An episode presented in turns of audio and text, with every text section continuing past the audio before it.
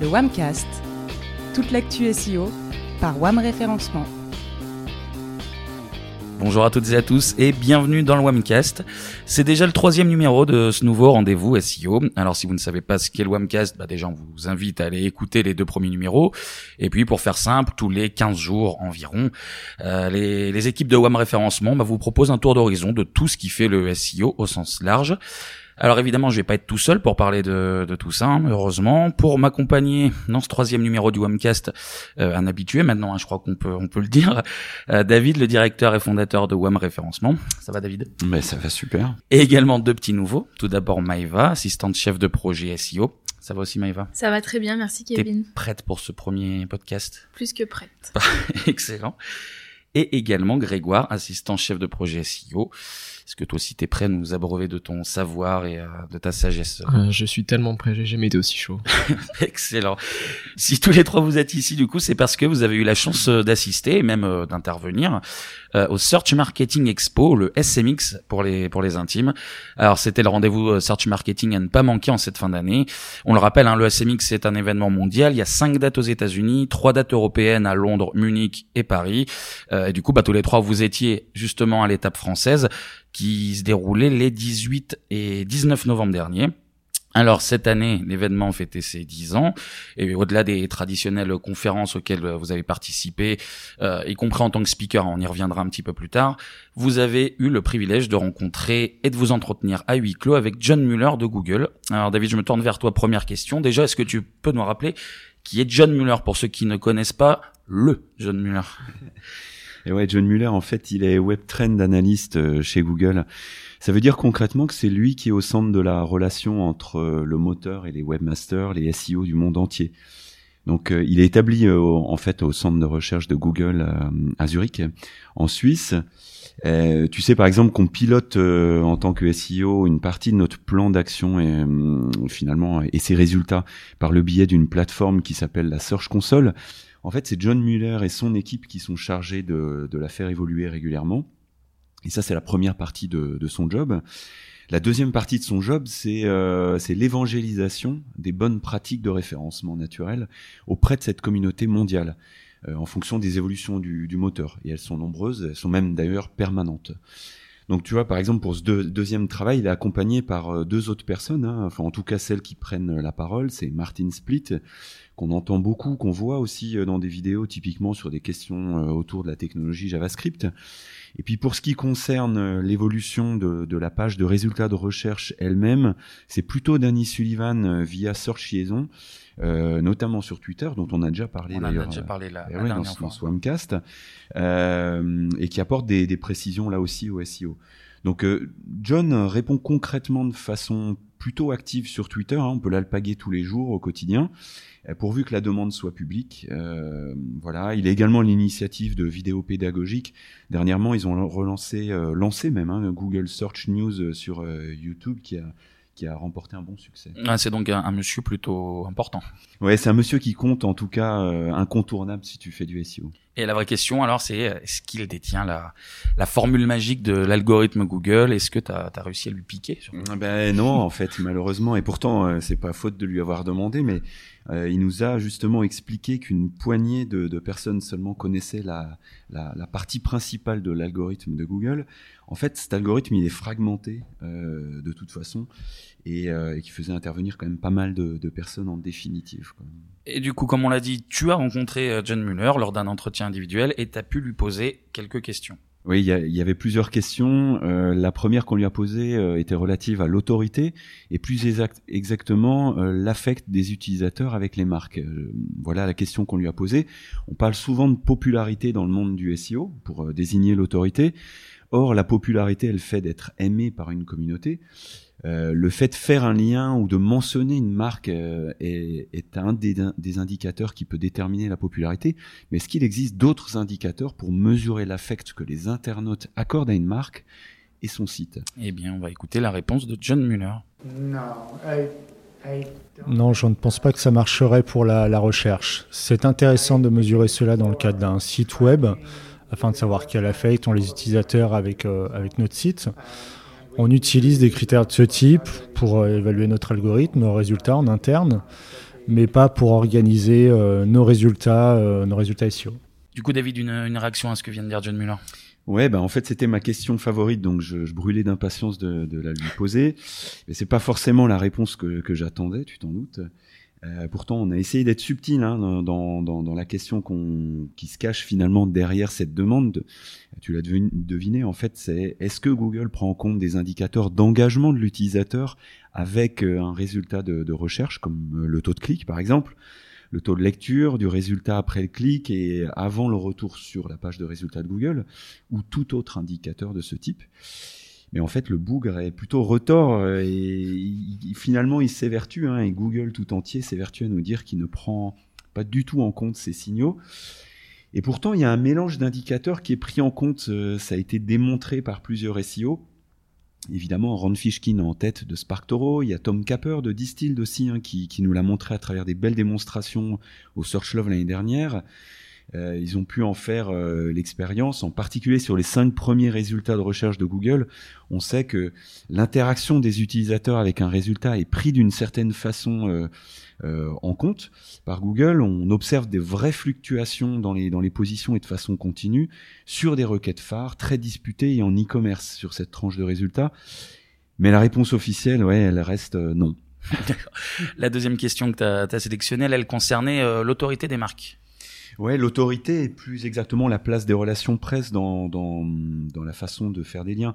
voilà la, question telle qu'on l'a posée. Concernant l'autorité des marques, euh, toujours, la lecture des guidelines euh, Quality Writers est, plutôt rassurante, puisque la présence d'une marque dans la presse par le biais des mentions, voire des liens lors d'opérations de relations presse, est un signal pris en compte par Google. Quel poids accordez-vous à ces opérations de relations presse? Et surtout, comment arrivez-vous à faire la différence avec une présence payée lors d'un public reportage, par exemple, puisque c'est une pratique qui est également très répandue en France ou ailleurs d'ailleurs. Et on écoute la réponse de John Muller. On le voit de temps en temps, les articles sponsorisés, les placements achetés sur les sites médias. C'est quelque chose qu'on voit de, de, temps en temps et on y accorde de l'attention. On n'ignore pas complètement le, le problème mais parfois c'est très compliqué de faire la, différence.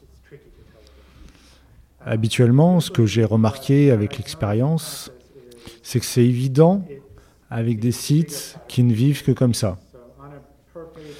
L'algorithme peut parfois considérer qu'un article est, est, naturel, mais quand vous regardez l'ensemble, l'ensemble des articles, avec des encres optimisées, qui mènent vers un seul site, là c'est très flagrant. Et dans ce cadre-là, on mène des actions euh, pour euh, pénaliser ou sanctionner ce genre de choses. David? Oui, alors ben même rhétorique en fait. Hein. Euh, si nous détectons cette pratique, nous la dépression, voilà ce que nous dit Google, euh, et nous l'ignorons, voire nous la sanctionnons. Ça c'est plus rare quand même. Euh, mais finalement, John Muller nous a aussi avoué que c'est complexe de faire la distinction entre le bon grain et l'ivraie. On l'a vu un peu gêné hein, avec euh, avec Maeva sur la sur la question. Donc là aussi, tant que Google ne met pas la main dessus, évidemment qu'un lien euh, dans un article payé sur une plateforme autoritaire par exemple, un média économique ben, jouera un rôle pour l'autorité du site, pointé par, euh, par ce lien, même si Google officiellement ne confirme pas, on l'a compris. On n'est toutefois pas exactement dans le même registre hein, que, que, par exemple, les, PBN, dont on entend beaucoup parler euh, par ailleurs, euh, dont la qualité des contenus global n'a rien à voir avec un contenu sur un média reconnu. Mais enfin, pour compléter ma réponse, euh, notez que la campagne relation presse est quand même écono économiquement euh, bien plus intéressante que l'achat d'un public reportage dans 10 magazines plutôt onéreux. Donc concrètement, une campagne RP réussie, euh, c'est entre 15 et 25 retombées avec euh, au moins une quinzaine de liens autoritaires en fonction de la façon dont, dont vous amenez le dispositif aux journalistes. D'accord. Et euh, le troisième extrait euh, choisi, du coup, c'était une question sur euh, les EAT. Effectivement, EAT et puis tous ces critères de, classement, euh, on a le sentiment que ce concept joue euh, plutôt un, rôle pour les mauvais élèves euh, dans les classements. C'est-à-dire que EAT permet aux quality raters et à Google d'effectuer un tri en évinçant ceux qui ne répondent pas à, directement à l'intention du, du, résultat de, enfin de l'internaute, pardon. Euh, mais pour un bon élève, euh, cela n'entre pas du tout en jeu euh, dans son classement a priori. Est-ce que c'est bien la vocation de, de ce concept? Voilà la question qu'on a posée à John. Et voilà sa réponse. Um, I, I think it's a bit of both. Je pense que c'est un peu des deux. Premièrement, on n'a pas d'algorithme EAT focalisé spécifiquement là-dessus. Mais dans les quality writers, dans les guidelines des quality writers, nous mentionnons explicitement quels types de sites sont vraiment importants. C'est important, je pense, que l'on évalue le contenu sur les, sites que l'on classe. C'est quelque chose qui tient euh, à cœur euh, des internautes, c'est quelque chose qui est important à leurs yeux, ils sont vraiment attentifs à la qualité du contenu.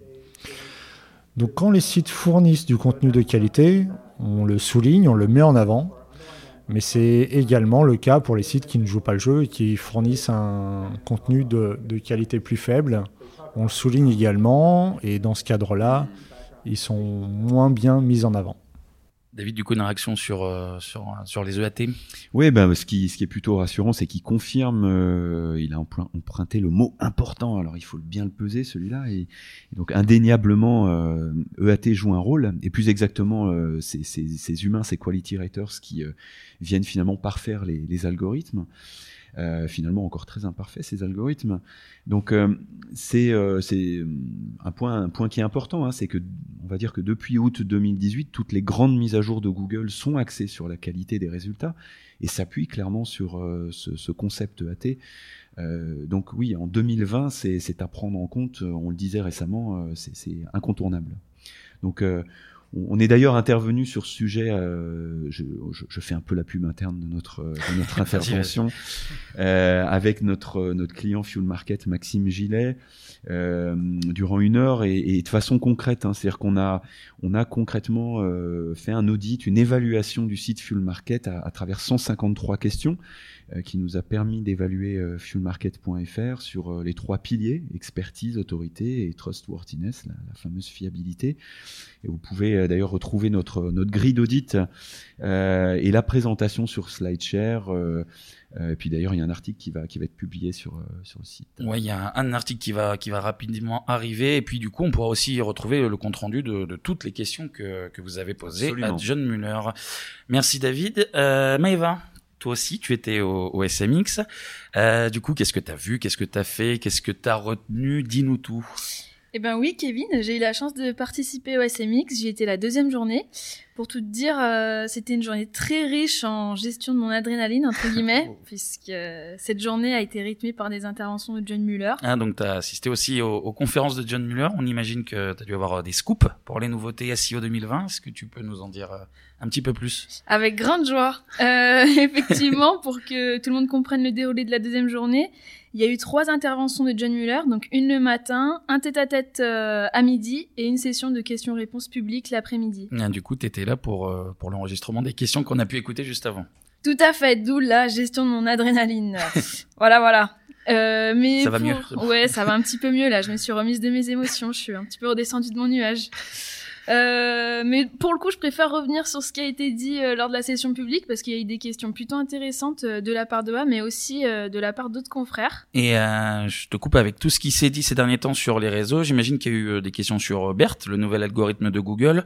Est-ce que John Muller a partagé quelques tips à ce sujet? Tout à fait. Euh, Peut-être juste un petit rappel sur ce qu'est euh, BERT. Oui. En fait, c'est un outil euh, algorithmique qui a pour but d'aider Google à mieux comprendre la nuance et le contexte des mots dans les recherches et à mieux faire correspondre ses requêtes euh, à des résultats utiles.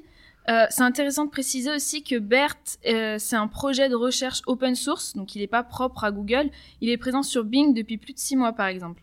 Par rapport à la question qui a été posée à John Muller, on lui a demandé euh, ce qu'il était nécessaire de faire pour anticiper les, effets de BERT. Bon, alors avant toute chose, euh, il nous a quand même dit que BERT n'allait pas être déployé avant plusieurs mois en France, voire un an, euh, à part pour les données structurées qui ont déjà été basculées sur BERT. Mais pour le moment, BERT ne concerne que les résultats en anglais.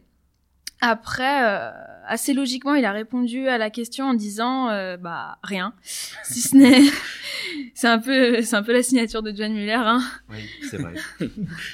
euh, rien, si ce n'est de faire attention à son contenu. donc pas, pas grande surprise. en fait, si on lit entre les lignes, on comprend que si on a respecté, respecté pardon, les guidelines de Google en matière de création de contenu et de rédaction, BERT ne nous fera pas tant de mal que ça. Par contre, pour ceux qui seraient dans la suroptimisation ou ce genre de choses, eh ben, BERT pourrait avoir des impacts euh, négatifs. Et justement, en parlant de ceux qui ne respecteraient pas forcément les guidelines Google, est-ce qu'il y a eu des, questions euh, posées dans ce sens? Ouais, complètement, Kevin. Tu fais bien de rebondir là-dessus. Ah, Il y a eu plusieurs questions euh, sur ce que Google est supposé pénaliser entre guillemets. Euh, des petites questions euh, sur la gestion des, backlinks, par exemple, euh, dans le futur notamment. John Muller a répondu que, Google espère pouvoir interpréter de mieux en mieux la nature des liens dans les années à venir, comme c'est le cas pour le contenu. Mais entre nous, ça se fera pas du jour au lendemain. Après, étonnamment, John Muller a dit qu'il n'avait pas qu'une seule manière de faire du SEO, qu'il fallait tester pour voir ce qui fonctionnait. Bon, après, ça a nos risques et périls aussi. Hein. Je pense pas qu'on puisse faire ça sur, tous les sites. Euh, mais c'est intéressant de voir qu'il a pas un discours 100% anti-Black Hat, mais juste 90%. Euh, quoi. Euh, c'est une façon de dire qu'il y a de la place pour tout le monde dans SEO, je pense. après, le tout est d'être suffisamment objectif pour pas tomber dans l'excès. Et pour rester sur cette lancée, il paraîtrait j'ai entendu dire que certains avaient osé parler d'obfuscation devant John Muller. Est-ce que c'est vrai? Ah, mais quel investigateur, c'est Kevin. On ne le voit pas, mais j'ai un petit chapeau de détective. Ah oui. mais tu es très bien informé parce que, effectivement, un confrère lui a demandé euh, ce qu'il pensait de l'obfuscation de liens, euh, dans les méga menus notamment. Donc, pour rappel, euh, l'obfuscation de liens, c'est cacher un contenu au moteur de recherche au sein même d'une arbo pour guider les robots via le maillage interne vers les pages qu'on estime être de forte qualité, pour résumer. Euh, à cette question, il a répondu que l'obfuscation de liens au sein d'un méga menu compliquait la tâche à Google au final. Personnellement, je pense que l'obfuscation de liens, elle est idéale pour gérer les URL générées avec une navigation à facettes, par exemple. Mais euh, c'est quand même un sacré travail, il faut que ce soit bien géré. D'ailleurs, sur les méga menus, il n'avait pas forcément l'air pour parce que selon lui, il n'y a rien de mieux qu'une arborescence simple et logique. Il a, il a rajouté que le nofollow était plus simple que l'obfuscation. En même temps, c'est sûr, mais pour des gros sites de e-commerce, c'est utile des fois. Donc je pense qu'il faut nuancer son propos et l'adapter à la problématique qu'on rencontre sur notre site. Et en parlant de, des problématiques rencontrées, il y a eu pas mal de questions à ce sujet, non? Je pense euh, par exemple aux, balises canoniques.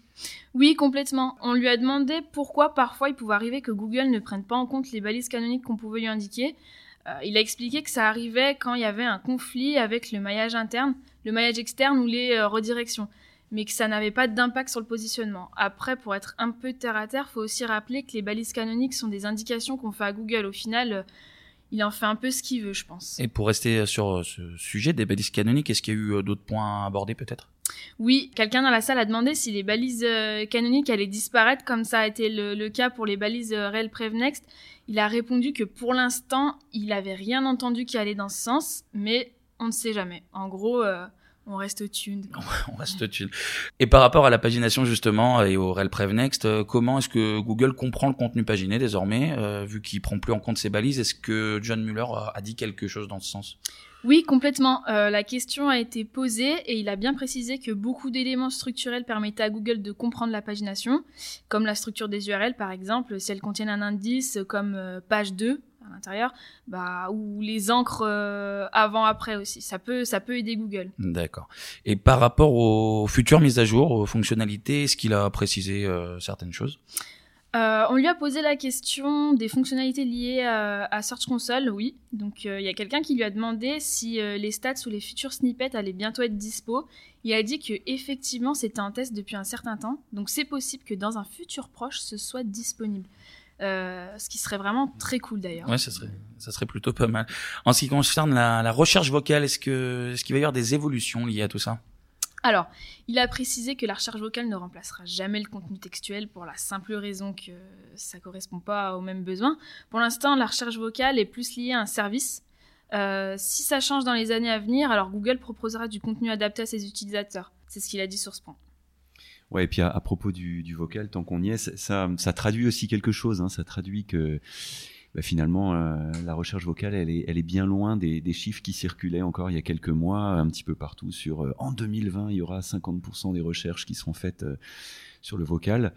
Sauf que 2020 c'est demain et euh, si on regarde un peu autour de soi, ben, en fait euh, c'est pas exactement ce qui se produit et euh, certaines recherches qui ont été menées par l'une ou l'autre agence, bref, en tout cas montrent qu'on est probablement beaucoup plus près d'un pour cent et s'il n'y a pas de chiffres dans Search Console, c'est qu'il y a simplement encore pas de marché. Donc c'est ça aussi que, que ça traduisait finalement. Voilà. Mais je reviens vers toi, toujours dans cette optique de regarder les, les évolutions futures. Est-ce qu est que John Muir a parlé d'un changement de critères de positionnement par rapport aux réseaux sociaux?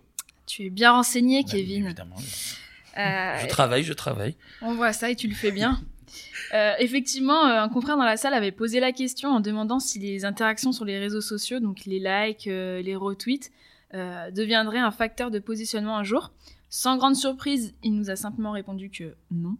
Mais par contre, il a ajouté une petite info sympa en précisant que peut-être un jour les liens issus des réseaux sociaux seraient pris en compte et pas en nofollow comme c'est le cas actuellement en fait. Donc euh, à voir, on n'a plus qu'à attendre. C'est une euh, précision plutôt intéressante à faire à suivre alors.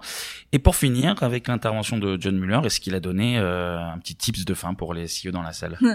Le tips de la fin, il l'a donné à la suite d'une question qui a fait rire tout le monde, y compris lui. On lui a demandé sur quoi les, SEO passaient trop de temps selon lui en disant de ne pas prendre en compte les liens et sur quoi il passait pas assez de temps en lui disant de ne pas prendre en compte le contenu. Du coup, il nous a dit qu'il restait plus grand chose à dire euh, dans ce cas. Tu vois, il était un peu coincé, mais ça l'a fait rire. Bon, alors, pour, pour revenir, pour être un peu sérieux, il a dit que euh, on devait faire plus euh, de tests, de tests AB, plus souvent en fait. Il fallait le faire plus souvent SEO. On passait sûrement trop de temps sur la résolution des problèmes liés à la Search Console ou à nos outils de crawl aussi. Donc au final, ça nous aide pas forcément à nous poser les bonnes questions, ce, genre de, raisonnement. Merci Maëva. David, tu veux rajouter quelque chose? Oui, ben moi je trouve déjà que c'est une super restitution. Donc, euh, oui, c'était très complet. C'est très complet. Et puis je voulais dire aussi euh, que euh, j'ai mis probablement euh, 15 ans, une, une, bonne partie de ma, ma, petite carrière professionnelle pour rencontrer un John Muller. Et Maëva, elle, elle a mis six mois euh, chez WAM Référencement pour le rencontrer. J'ai trouvé ça plutôt plutôt sympa. Je vous explique pas l'émotion. ah, on est, c'est clair, c'est incroyable. On l'a d'ailleurs immortalisé avec une photo hein, qui circule un petit peu partout, qui a rencontré un franc succès sur LinkedIn, j'ai vu. Euh, on peut ajouter aussi que, que John Muller, euh, malgré, euh, malgré ses, ses, réponses toujours un peu alambiquées, finalement est un, gars déjà très sympa, super abordable. On l'a rencontré avec Maeva à huis clos, il est super disponible, il est tout sourire, il prend le temps.